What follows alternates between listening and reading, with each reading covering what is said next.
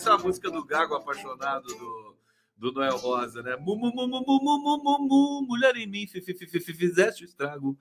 Eu de teimoso, eu tô, tô fi, fi, fi, ficando gago. Desculpa, gente. Começando a live do Conde aqui, sem gagueira. Estamos é, aqui pela TVT de São Paulo, pela TV 247. O som tá bom? Tá funcionando? Teve, teve, um, teve um problema aqui, ninguém falou nada, então tá bom. Também pelo Prerrogativas, pelo Twitter do 247, pelo Facebook da TVT. É uma festa. É uma festa. E eu estou hoje com o meu gorro em homenagem à comunidade, às comunidades LGBTQIA. Parece que tem mais uma letra agora, né? LGBTQIA. Qual, qual letra que tá faltando? Qual letra que tá faltando? Fala para mim, por favor. Olha só. É, bom, vamos. Hoje, hoje a gente fala mais um pouco, evidentemente, desse, dessa, desse crime bárbaro aí do, do, do, do que, que levou o indigenista Bruno Pereira e o jornalista Dom Phillips. Eu estou numa expectativa muito grande, porque amanhã é, eu vou entrevistar dois grandes indigenistas, sendo que um deles é o, o maior do país, que é o Sidney Possuelo. É, dei sorte né, de conseguir uma entrevista. O Sidney Possuelo está com 82 anos, é uma figura fantástica e vai conversar. Teve no Roda Viva, né, na, na segunda-feira. E o Ricardo Hall, que é um indigenista também, sertanista, amigo é, do Bruno Pereira. O Eduardo Hall está em Roma. Ele se, ele se exilou primeiro para a Noruega, é, porque estava sendo perseguido por bolsonaristas, teve que sair do Brasil, né? como muita gente teve que sair do Brasil para não morrer, porque nós temos um governo bandido. É o crime organizado, né? Bolsonaro é o crime organizado. Então convido todos vocês amanhã muito especial, Giro das Onze especial. Primeira hora vai ser com Sidney Possuelo e a segunda hora com Ricardo Raul e o Condão trabalhando. Condão não para nunca. Duracel ah, apelido é Duracell. E, enfim, e dentro dessa expectativa, eu tenho muitas questões para perguntar para esses dois grandes brasileiros sertanistas. O, o, o Sidney Possuelo trabalhou com os irmãos Vilas Boas, para vocês terem uma ideia. Né? É dele que partiu a ideia né, de, é, de que a FUNAI não fizesse mais contato com os, os, os as comunidades indígenas isoladas, é, que o contato era prejudicial para as comunidades indígenas isoladas. Eu recebi vários vídeos, várias fotos já do Eduardo, do Ricardo Hall, e vou receber algumas coisas do acervo do Sidney Possuelo, e vai ser muito especial. Bom, é a contribuição assim jornalística, né? Eu sempre penso quando eu trabalho, quando eu organizo as lives, quando eu convido as pessoas em prestar o melhor serviço para vocês, né? A melhor coisa que pode ser para quem está assistindo. É sempre, é sempre nisso que eu penso.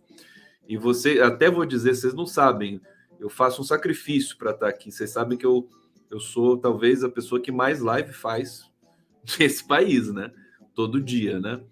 Hoje, por exemplo, teve o Giro das Onze, que é uma live de duas horas, enfim, que, que vale por duas, vamos dizer assim.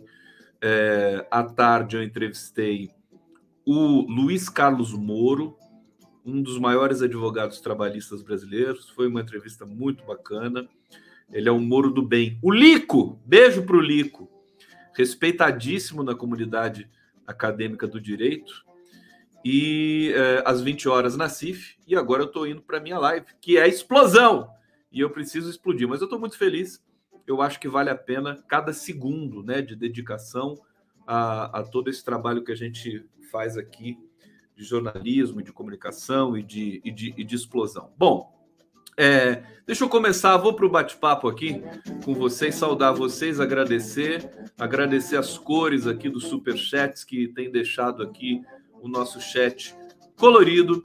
Carlos Tinoco, Querido Carlos Tinoco, um grande abraço para você, né? Um grande beijo, um grande abraço. Está aqui com a gente, contribuindo, obrigado. É, Kelly Tiburcio, o dia inteiro assistindo o Conde, né? É de manhã, de tarde à noite.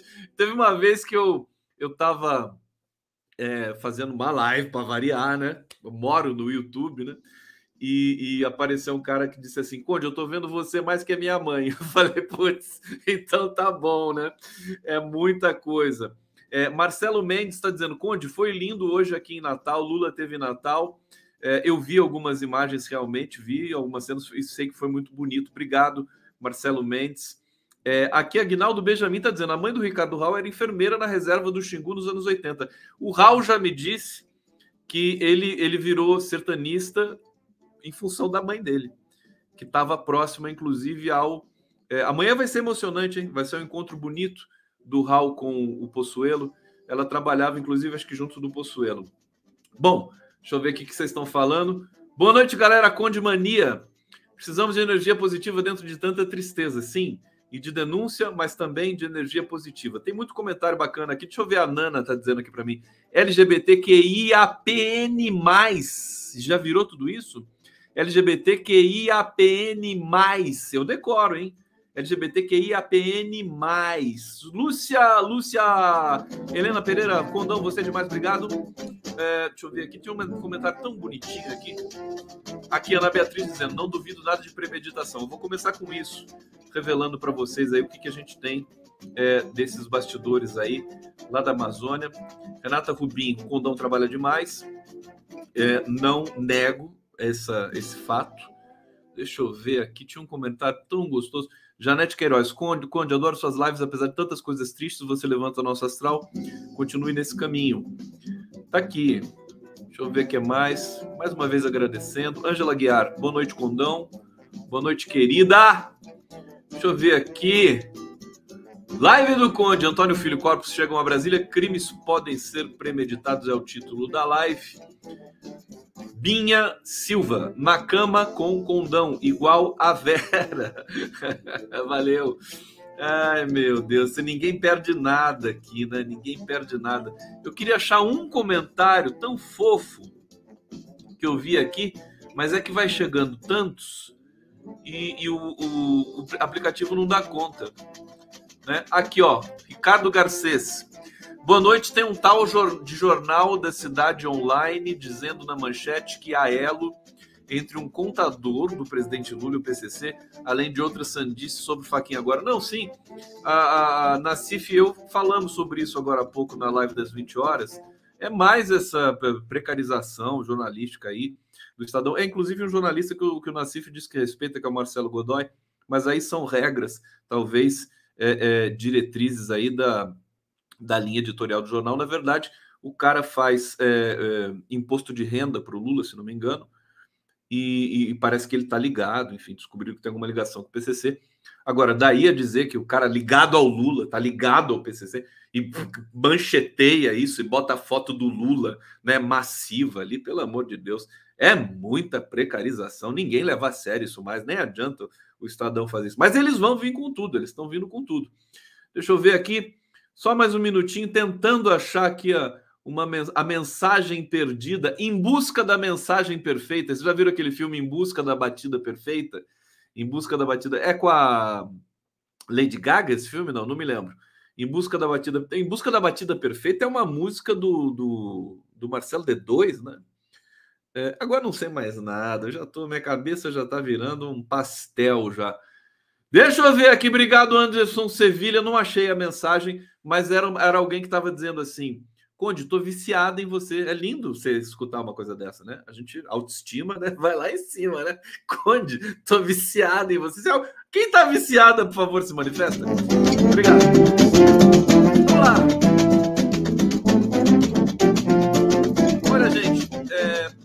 Qual é a, a lógica, né? Então, dessa suspeita de premeditação?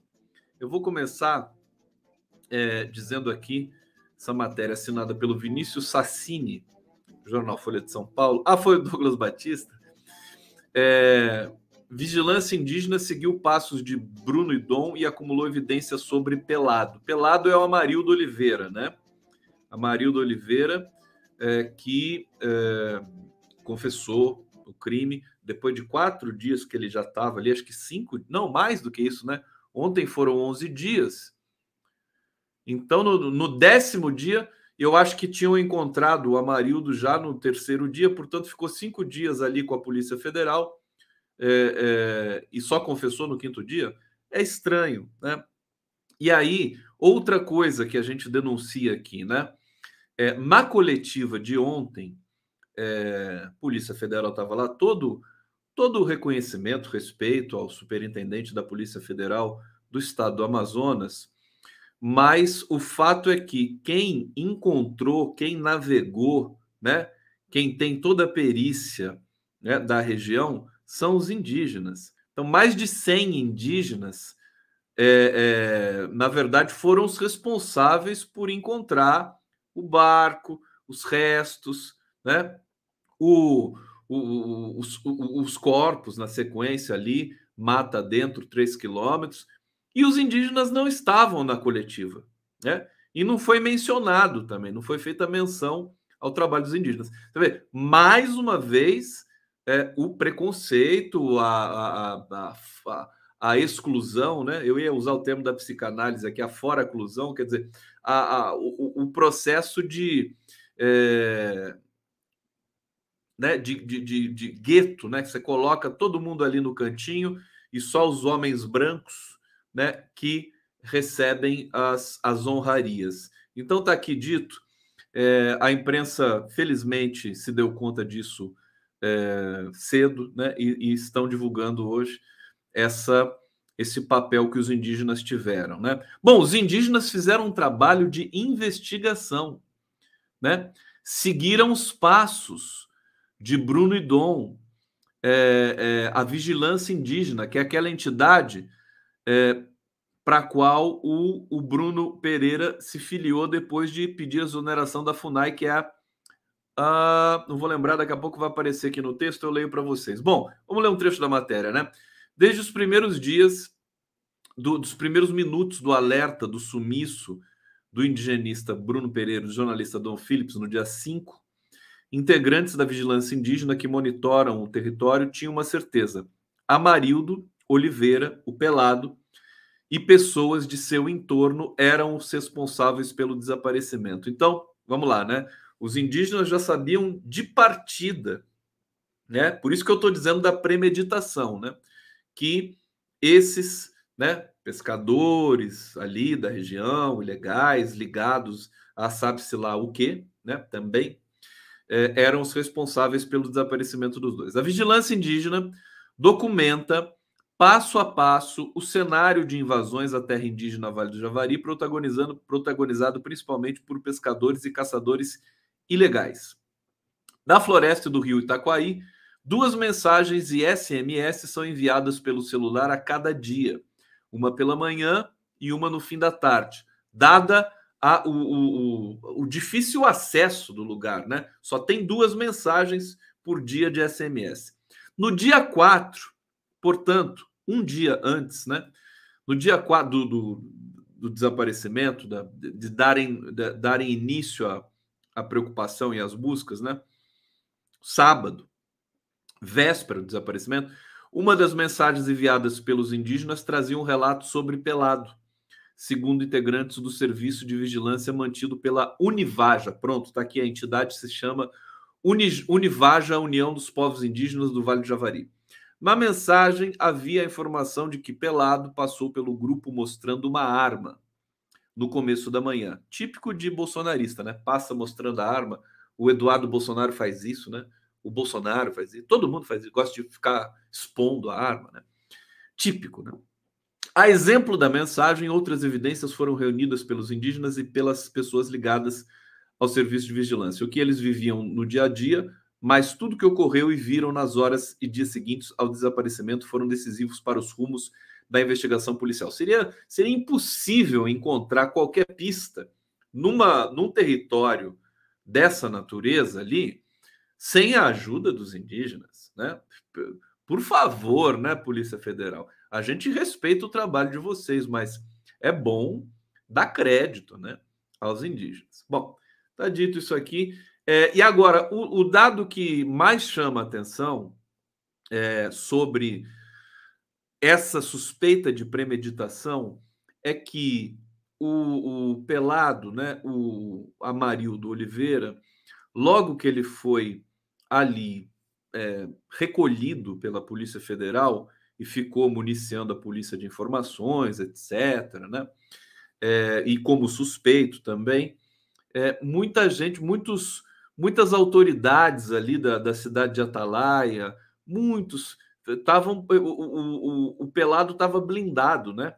Ele estava sendo protegido ali por, pelo prefeito, pelos, pelos é, pessoal ali do, do sistema judiciário da região, né? É, então isso suscita, né? Muita desconfiança, né? Por que, que ele estava sendo protegido e por que que de repente, depois de quatro dias ali já com, a, com os policiais, ele resolveu confessar, né?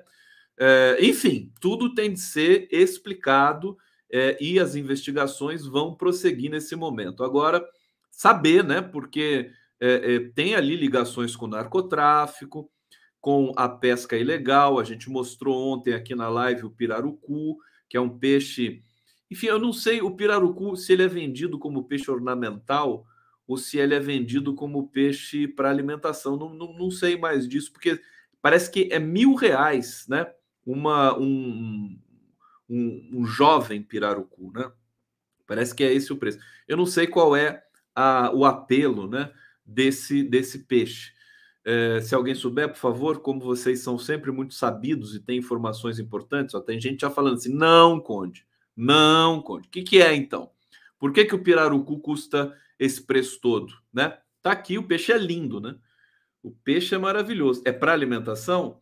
Olha só, tá aqui. Pode ser para alimentação, enfim, tem né, peixes que são caríssimos mesmo. É, então, é, veja, tem tudo isso. É porque ele é grande, por isso que ele é caro. Tem pirarucu de cativeiro, ó, tá todo mundo falando aqui já. Que é o almanac, né? Vocês são fantásticos. De qualquer maneira, eu já vou pro, pro bate-papo para trazer tudo. Vamos, vamos agora, né? Porque tá, de, tá interessante isso aqui.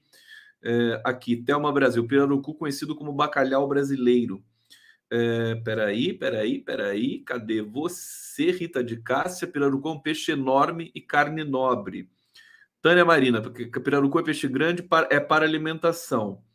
Hum, ah, é por isso, então, vendido a preço alto, bacalhau brasileiro, pirarucu para alimentação, alimentação. Solange Caneco está dizendo aqui, tá bom, tudo bem, não precisa brigar comigo também, é para alimentação, pronto, não tem problema. Se alguém quiser botar um pirarucu no aquário, né? Quem vai impedir? Estou brincando. É, tudo bem, para alimentação. Bom, é, então, dito isso, a gente tem esse cenário de, é, de, de, de, sabe, uma premeditação, tudo, tudo, no Brasil, né? O Genivaldo, Genivaldo ali, o ministro da Justiça, disse que foi uma infelicidade, uma coincidência. Pode até ser, mas sob a égide né, de um nazista na presidência da República, né? que instiga, estimula. Né? Hoje ele foi obrigado a manifestar pelo menos um, um, uma cifra de conforto às famílias dos é, é, exploradores que foram assassinados brutalmente, mas ele já estava dizendo: ah, esse aí é um aventureiro, né? Esse americano é aventureiro, esse americano, esse britânico. É, de todas as maneiras. O, o Bruno Pereira, amanhã vocês vão sentir com os relatos do, do, do Ricardo Hall, o Ricardo Hall ele é um cara assim marrento, né? É, admirável o trabalho. Deu da entrevista para o Globo hoje, né? O Ricardo. E, é, o respeito que o Bruno Pereira tinha com todos os indígenas, com todos os indigenistas, com todos os funcionários de carreira da FUNAI. Tem um problema na FUNAI, foi aparelhada pelo Bolsonaro, a gente está repetindo isso aqui. É, é, enfim, reiteradamente. E, e, e, e logo, e, logo depois é, ele dá uma recuada, o Bolsonaro recua um pouco, porque a coisa vai ficando feia. Tem um bastidor importante também sobre a campanha do Bolsonaro para vocês daqui a pouco. Mas antes, vamos aqui fazer uma transição na live do Cone. Obrigado pela presença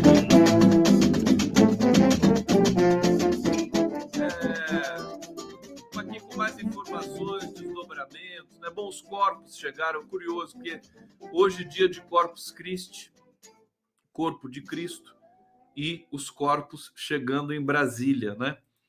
Restos mortais chegam a Brasília para a perícia. Veja próximos passos aqui. Deixa eu ler para vocês. É...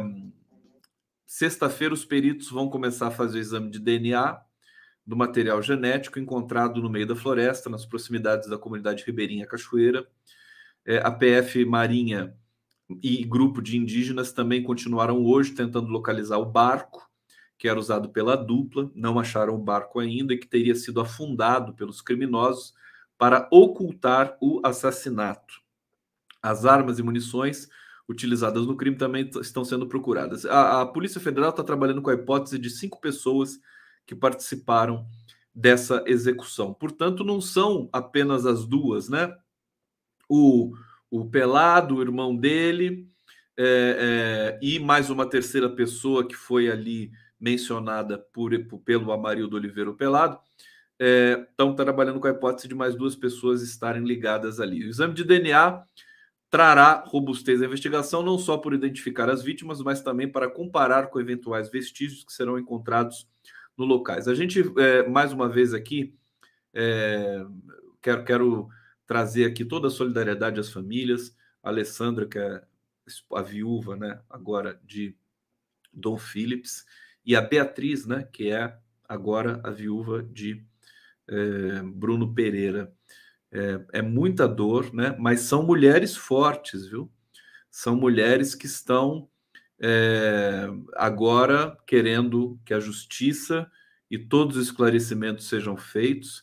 Elas vão acabar até pela dor, né? Que deve ser algo da ordem do insuportável, tomar aí um protagonismo de defender o legado dos, dos respectivos maridos. Você imagina, a gente tem tanta testosterona. Você vê que o Bruno Pereira é exatamente o contrário da testosterona, e o Dom Phillips também. São homens que têm essa sensibilidade, né? Essa é, é até uma feminilidade, né? É uma delicadeza no trato com os indígenas, com as crianças indígenas as cenas, as imagens do Bruno Pereira. O Bruno Pereira falava quatro línguas indígenas, né? É um cara que se dedicava intelectualmente, academicamente. O indigenista é uma figura muito especial. Amanhã, portanto, vocês vão conhecer, né, de perto o mais importante dos indigenistas vivos brasileiros, que é o Sidney Possuelo, com a presença de outro indigenista exemplar também que teve de sair do Brasil para não ser morto por bolsonaristas. Né? Situações limite é, o tempo todo nas nossas é, tentativas aqui de resistência a esse governo tão é, pestilento, né? Como eu costumo dizer aqui para vocês. Bom, vou continuar aqui lendo é, des desdobramentos, consequências, e depois eu venho trazer pouco, um pouco cenário político para vocês, tá? Olha, entidades falam em crime político na Amazônia e que a região é dominada pela violência. Tá? Organizações cobram justiça para Bruno e Dom, proteção a ativistas e combate ao crime organizado.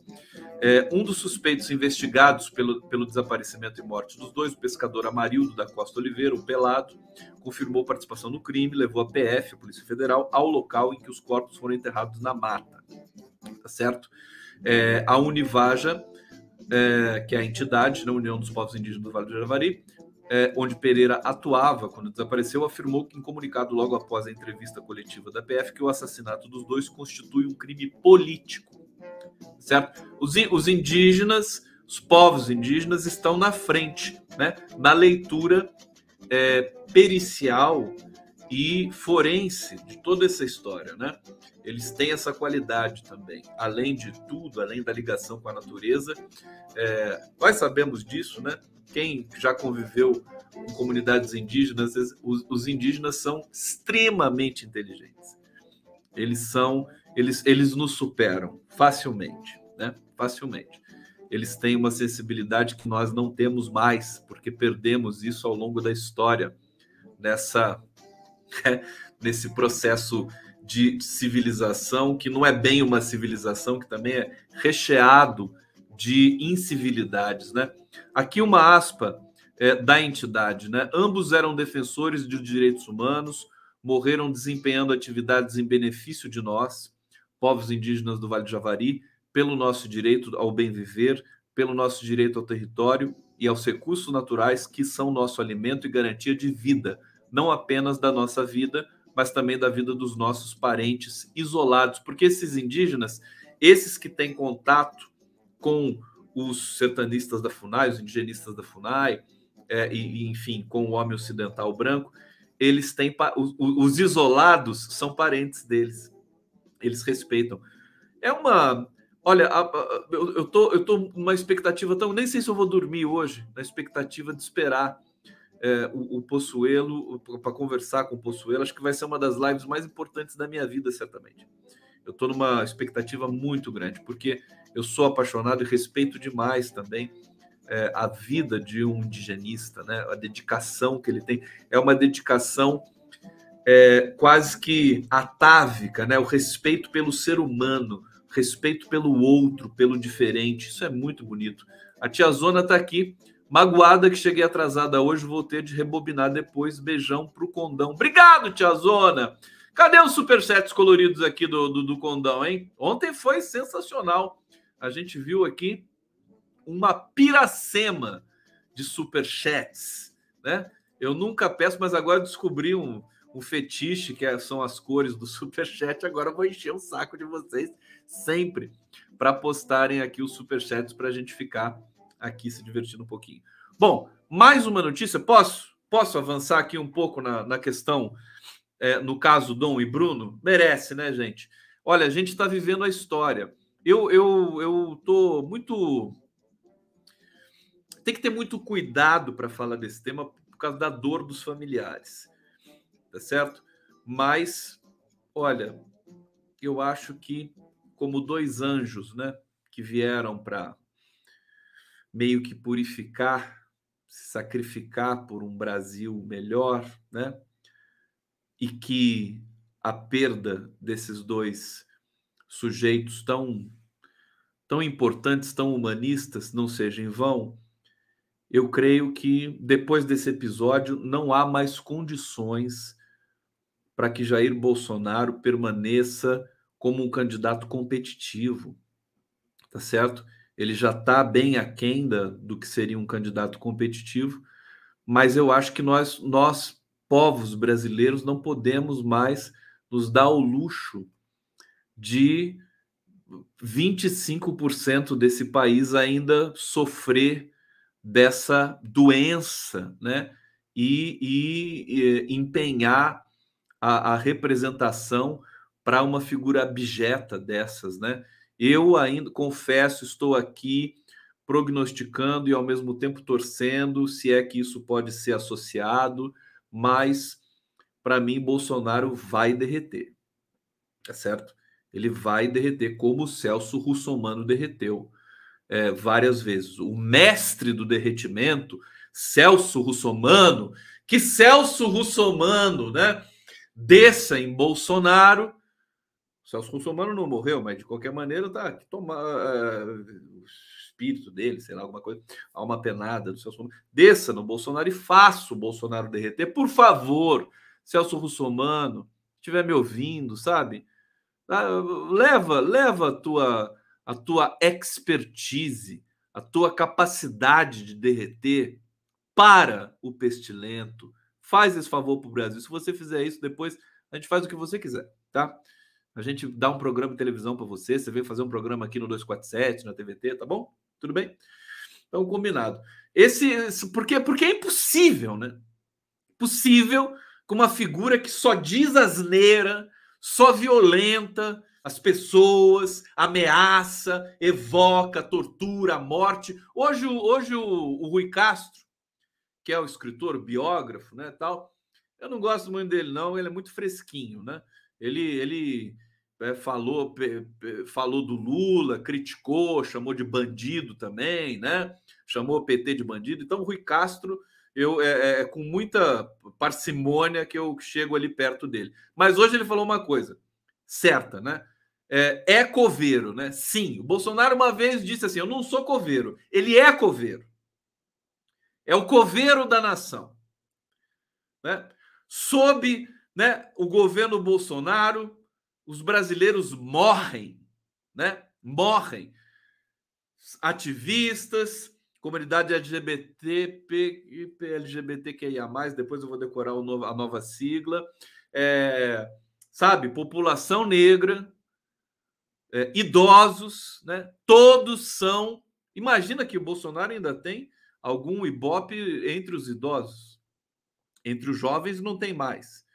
Então, eu vou fazer apelo aqui toda noite. Se você é bolsonarista e me assiste, sabe que às vezes vocês vêm aqui, se, sabe, é, parte para outra, cara. Vota no Ciro Gomes, vai. Ele, Ciro Gomes é violento, machista, sabe? Que nem o Bolsonaro. Então não precisa votar no Bolsonaro, vota no Ciro Gomes, pronto.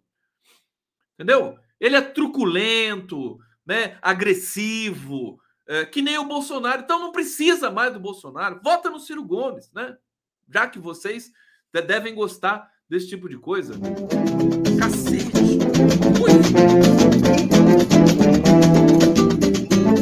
Jaci Vieira, aqui na roça. Deixa eu ver que chegou muita coisa aqui. Então, vamos ler o que está aqui no bate-papo. Tem vinheta daqui a pouco. Cadê os loucos por vinhetas aqui? Cadê os viciados em vinhetas? Eu não quero entrar o negócio aqui. Ô StreamYard, por favor. Aí deu pane aqui no StreamYard, não quer colocar na tela. Yara Pinheiro. Tá aqui. É, heróis Bruno Edom. Hashtag Heróis Bruno Edom. Bruno, herói da minha ancestralidade. Da nossa ancestralidade. Lindo. Adorei. Obrigado, querida. Deixa eu ver se tem mais superchat aqui pro Condão. Cadê o superchat do Condão? Eu vou botar o QR Conde aqui daqui a pouco. É, ah lá, calma Brasil, Condão. Eu tô clicando em você, meu. Por que, que não entra na tela? Mas que coisa! Aí, Condão, Conde virou pidão. Tá bom, eu virei pidão. Então vocês também são pidões. Ficam pedindo aí a vinheta, blá blá blá, tempo todo. Vocês querem que vinheta hoje? Hoje vamos botar a vinheta. É, é, a vinheta é, cigana para vocês.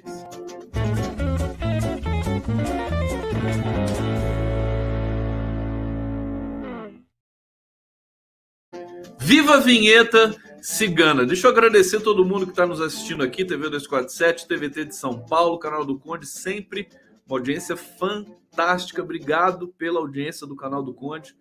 É, muito bacana, Facebook, TVT e o Prerrogativas. Vamos avançar mais um pouco para eu falar para vocês. Tem mais duas notícias aqui sobre o caso Dom e Bruno e depois eu vou para a cena política, tá? Olha, Conselho Nacional dos Direitos Humanos pede que a FUNAI seja investigada por omissão após Bruno e Dom. É, Conselho Nacional elaborou uma nota pública em que lamenta as mortes, né? E pede que a FUNAI seja investigada por possível omissão na proteção dos defensores de direitos humanos. É, tá aqui. Os corpos agora serão encaminhados, tal. Deixa eu ver aqui a nota da FUNAI. A morte desses defensores dos povos indígenas está engendrada em uma teia de invasores que permanentemente ameaçam a vida dos povos indígenas do Vale do Javari e de quem se dispõe a defendê-los. O Conselho Nacional de Direitos Humanos exige a comunidade das eh, a continuidade das investigações a fim de que os mandantes sejam identificados, assim como a apuração de possíveis responsabilidades da FUNAI pela violação de direitos dos povos indígenas isolados e de omissão na proteção de defensores de direitos humanos.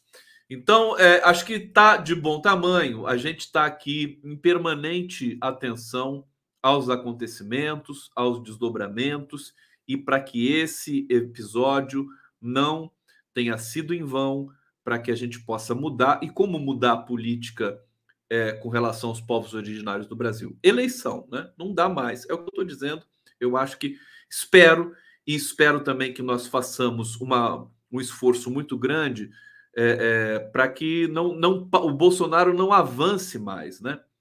né? Tá, tá, ele realmente não pode continuar, senão porque agora é uma questão de sobrevivência nesse país. Você quer morrer, você vota no Bolsonaro.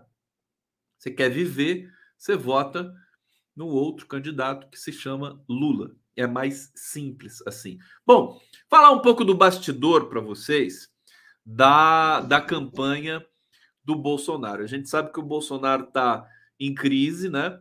As pesquisas internas também do partido do PL, do partido do Bolsonaro, elas estão acusando é, uma, uma estacionada forte do Bolsonaro e a consolidação do Lula. A gente teve uma semana um pouco atípica, porque o Lula teve Covid, e aí é, a gente teve. É, o, o Lula também estacionou um pouquinho, porque não pode parar em eleição. Agora, Bolsonaro está num dilema, porque é, ele está começando a sentir as pressões do Centrão e do PL. Aliás, hoje, até para complementar a informação, tá tudo bem? Vocês estão me acompanhando direitinho aqui? Tá dando umas piscadas aqui o StreamYard. Hoje é, foi divulgado os, os fundos eleitorais dos partidos, né? O PT tá dando uma bloqueada aqui, voltou. O PT é, tem está em segundo lugar. União Brasil, primeiro, é, é, o que tem mais fundo eleitoral, perto de 800 milhões. Bil, não, 800 mil, é isso, 800 mil. É, 800 milhões, desculpa, gente, 800 milhões de reais. O PT está na faixa de 500 milhões. Tudo isso com relação às bancadas de 2018. Por isso que o União Brasil tem o maior naco. Imaginem vocês o que o Luciano Bivar, que é esse candidato de si mesmo à presidência da República, né? O que o União Brasil vai fazer com esse tamanho de fundo eleitoral? É uma loucura. 800 milhões, quase um bilhão de reais para um partido político que tinha é, perto de 80 deputados e agora tem acho que 40, né? porque muita gente foi para o PL, o partido do Bolsonaro. Então, ou seja, é mais dinheiro para menos candidaturas. É bom a gente ficar de olho no, no, no, no PS, no, no, União Brasil, né? O que, que vai acontecer com a União Brasil? É muito dinheiro, é pedir, é, é quase que uma indução ao erro, né? Candidaturas laranja, notas frias, né? Para onde que vai tanto dinheiro, meu Deus? Sabe? É uma temeridade. Enfim, é o preço da democracia, o argumento que muitos dizem que eu subscrevo, né? Tudo bem, a democracia tem um preço, é melhor que seja o financiamento público do que financiamento privado, porque senão as candidaturas ficam nas mãos né, do grande empresariado brasileiro. Já, já tem a imprensa brasileira, né, tradicional, convencional, que já monopoliza, digamos assim, o discurso, né, o debate público caidaço que eles gostam de produzir. É, imagina se você, né, também no financiamento é, de campanha, coloca também o dinheiro, coloca também a iniciativa privada, aí que tudo se perde de uma vez nesse país. Bom, então, financiamento público é importante, mas é perigoso. Então tem que ter uma fiscalização muito grande. O PT está ali com meio bilhão de reais é, depois vem o, P, o PSD de dado, que é o do Kassab, depois, com 300 e poucos. Eu não vou decorar aqui, mas não é tão relevante trazer o um número preciso para vocês, porque a minha argumentação vai em outra direção. E o PP, né? Aí depois vem os partidos que são menores. Só esses partidos maiores que eu falei, eles levam, nem o PSDB está nessa, hein? Eles levam metade do fundo eleitoral de 5 bilhões de reais que foi aprovado pelo Congresso, ou seja, 2,5 bilhões. É, a campanha do Bolsonaro, então, tem que estar tá em crise, né? desde o Datafolha, desde a pesquisa Quest, daqui a pouco vai vir outra pesquisa, e é, o Bolsonaro proibiu a pesquisa né, da, uh, da XP, né? Ele pediu os assessores, quer dizer, foi o Bolsonaro que proibiu os assessores pediram para não publicar, Parece que o diretor da XP daquela pesquisa é bolsonarista também. Ele deve ficar muito triste de ver o Lula com tanta vantagem podendo ganhar no primeiro turno e recolheu a pesquisa. Aliás, acho que está até judicializada essa questão, né? Agora, o fato é que o Bolsonaro acaba né, numa, numa corda bamba, para citar o casal maravilhoso de Brasília que assiste a live aqui. Beijo para corda bamba. É, o, o, aliás, a corda bamba que me recomendou o Ricardo Hall. Né? Agradeço demais vocês, Ana querida. Obrigado, viu, por recomendar o Ricardo Hall. E através do Hall, acabei chegando também no Sidney Possuelo. É, então, ele, ele, é uma ambiguidade. Você não tem mais assim, não vai ser só fake news que vai dar a vitória para o Bolsonaro, que nem 2018, né? Vão ser muitas, vão ser todas essas costuras. Então, qual que é o detalhe?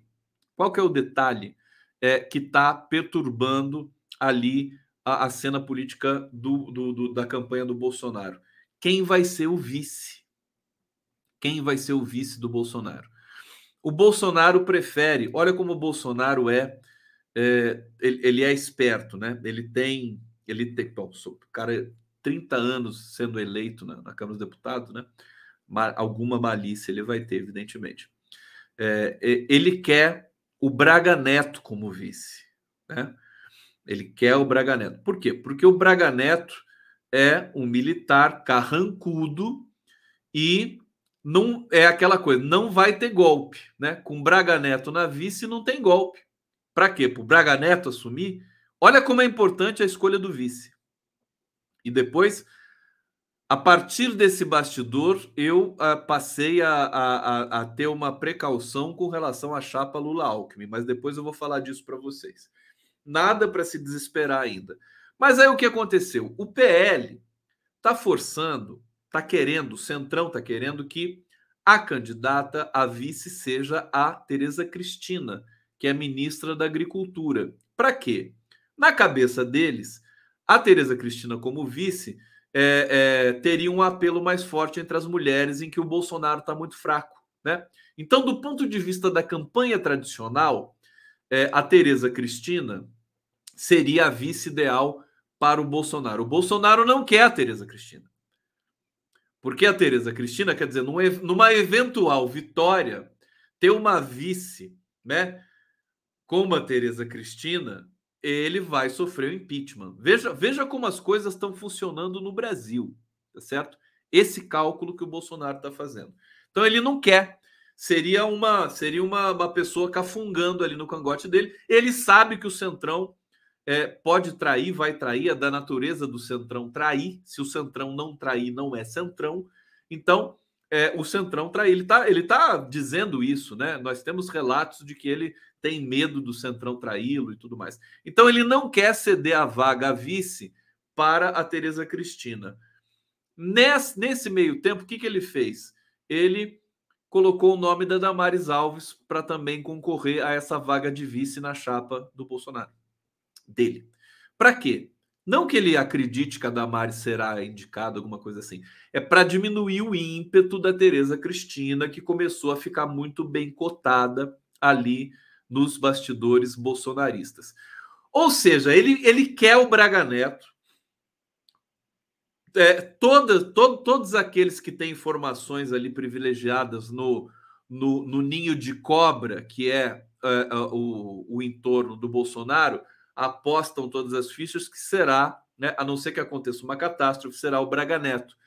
Isso seria excelente para todos nós. Né? Porque o Braga Neto não agrega nada do ponto de vista eleitoral. Ele não oferece risco do ponto de vista é, da, da administração, né? Porque ninguém vai fazer o impeachment com Bolsonaro. Tanto que foi esse o cálculo do Bolsonaro com o Mourão, né? Escolhe um vice, um vice que seja desagradável, né? Um vice que seja é, pior do que ele, né? Que, que imponha mais medo do que ele e aí ele, ele fica garantido. É um pouco a, a, a engenharia que ele constituiu ali. Então, o que, que vai acontecer? O que, que dizem ali os, os, os arredores palacianos? Que é, o Bolsonaro pode escolher a Tereza Cristina se até agosto, por exemplo, o Bolsonaro cair nas pesquisas, cair um pouco mais, aí ele vai ser obrigado a escolher a Tereza Cristina por imposição do Centrão. Né? E aí, quer dizer, veja, eu estou dizendo isso para vocês não é nem pra, pela, pela questão do bastidor, da análise, é mais para dizer como a vida do Bolsonaro está difícil. Né? Ele está com muitas, muitas dificuldades, de toda a ordem. da construção da chapa, é, da confiança no centrão, é, do que vai ser né, a campanha, dessa ameaça constante às urnas eletrônicas. A coisa está ficando cada vez mais difícil para o Bolsonaro. Agora, nós e, e esse episódio do Dom e do Bruno é um episódio que eu acho que não pode não afetar a intenção de voto no Bolsonaro. Certo? As digitais do Bolsonaro estão nessa execução brutal, né? Ele inclusive passou recibo, passou recibo, disse que o pessoal fez aventura, que eles foram imprudentes de fazer essa expedição e falou excursão, enfim, é, é um desastre total de comunicação, a não ser para essa porção da, da, da população brasileira que ainda é fanática, porque é uma coisa quase que irracional, quase não, totalmente irracional. Então, então eu, vamos reiterar o apelo, né? Assim, é, troglodita por troglodita, vote no Ciro Pita. Tá, coisa assim, né? Troglodita por troglodita, pega o Ciro Gomes, pronto, deixa o Bolsonaro. Vamos fazer o um segundo turno, Lula e Ciro Gomes. Pronto. Eu prefiro. Vocês não preferem? Hein? Eu queria que o Bolsonaro disputasse com o Ciro Gomes a vaga no segundo turno. Se, se é que vai ter um segundo turno. Tá certo? Eu queria. Muito, muito. Eu acho que eu, eu, vou, eu vou, vou começar essa, essa campanha, né? Troglodita por troglodita, vote no Ciro Gomes. Vamos, vamos acabar com o Bolsonaro. Vamos tirar o Bolsonaro do horizonte. O que, que vocês acham disso? Opiniões, sugestões. Sugestões para o Conde sugestões para a live do Conde aqui com você.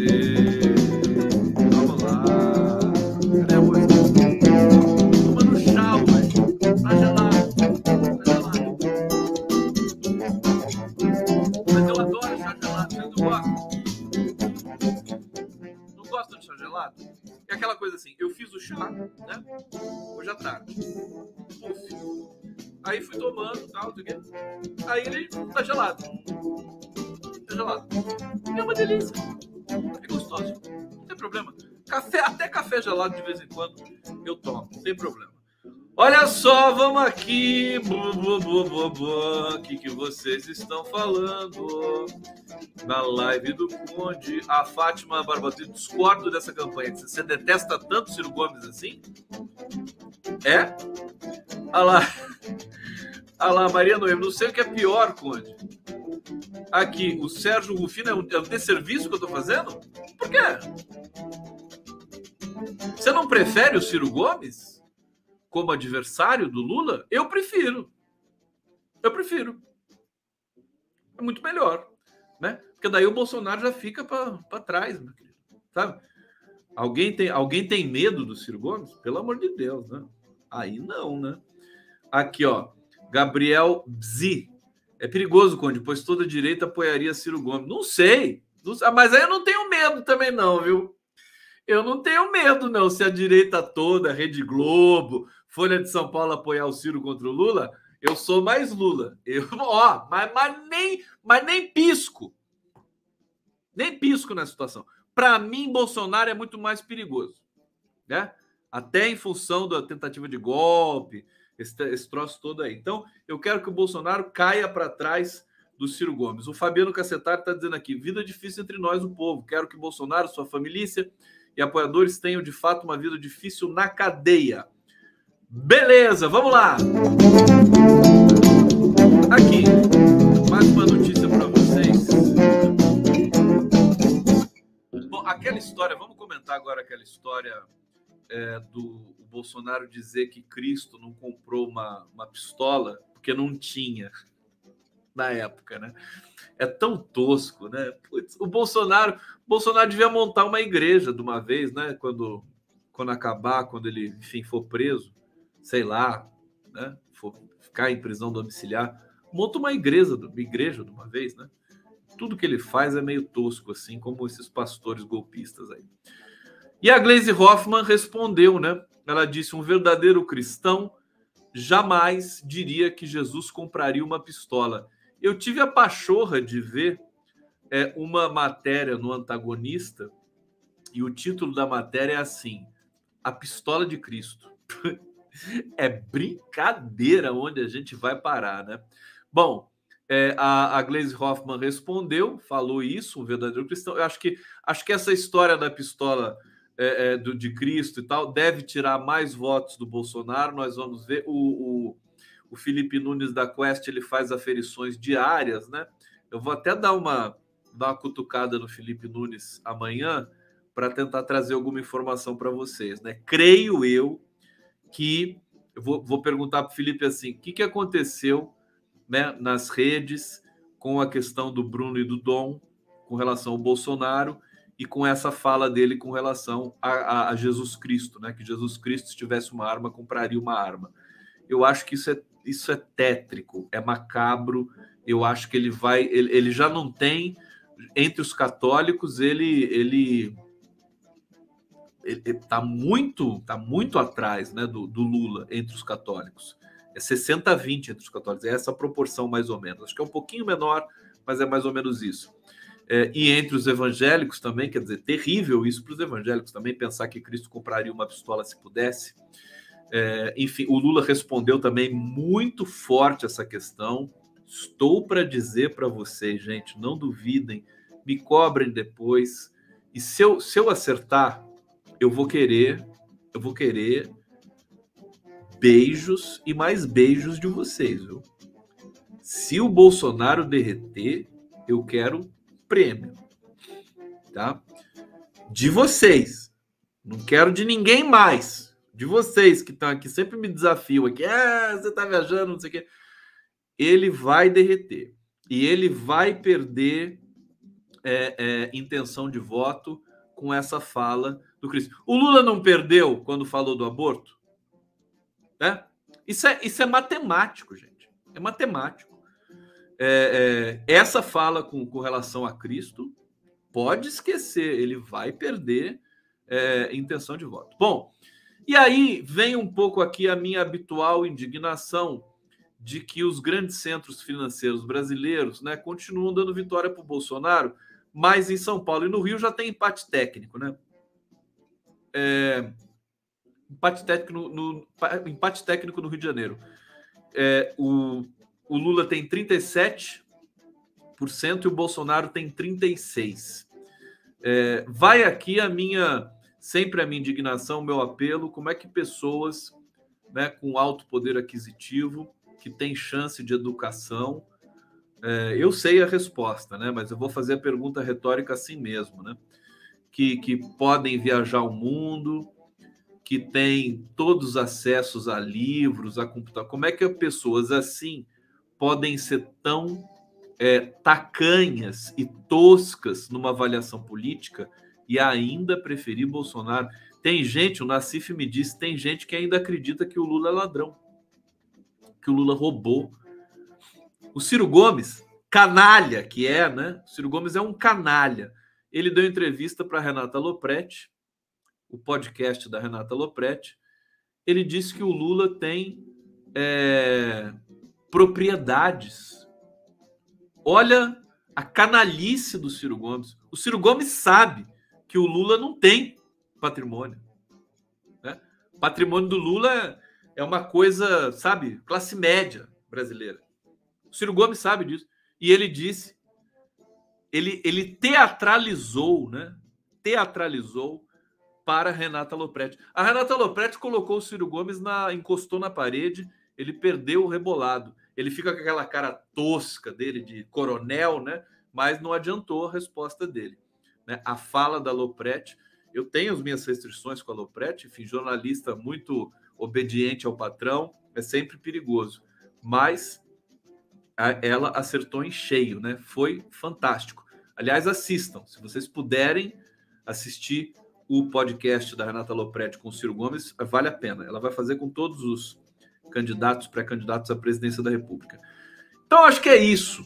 Eu acho que a gente. É a sequência Fibonacci aqui, ó. A Bia Bukowski está dizendo aqui a minha, a minha ideia fixa, né? Porque eu acho que a diferença tem que ser 60-30. Aqui o pessoal está falando Ciro de Ciralha, né?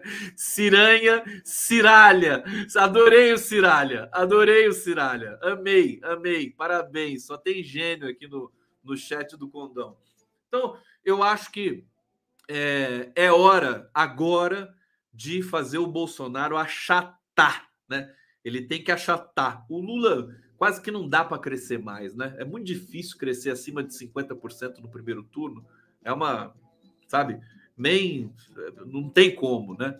É uma impossibilidade praticamente. Depois eu vou perguntar para os diretores de institutos aí, mas é uma impossibilidade, é muito difícil, né? A população é, é dividida. Agora, o segundo colocado que tem que ser achatado, tem que ser achatado. Eu estou aqui, vou farei a campanha para que Bolsonaro dispute com o Ciro Gomes, né? O lugar desses dois é, é, é, eles têm de estar juntos, Bolsonaro e Ciro. Tem uns ciristas que falam assim, né? Ah, o Ciro tem que ganhar do Bolsonaro, é o Ciro que tem que competir. Então, vamos fazer isso, vamos fazer o que vocês querem. Né? É, o lugar do, do Ciro Gomes é junto com o Bolsonaro, disputando ali a segunda colocação. É isso que eu quero. Eu quero o Bolsonaro mais para o Ciro do que para o Lula. Pronto, está explicada a minha questão aqui. Gostaram? Curtiram? Querem vinheta? Não, não vou passar vinheta, não. Agora eu vou passar, eu vou, vou trazer aqui mais uma vez aqui o card Amanhã, portanto, estaremos com Sidney Possuelo e Ricardo Rau, 11 horas. Espero vocês. É, às 5 e meia, eu entrevisto um dos maiores jornalistas brasileiros, que é o Paulo Marcum.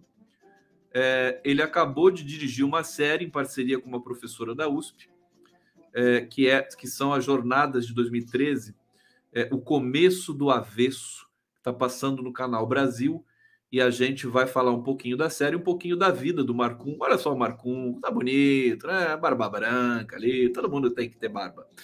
É, tá aqui.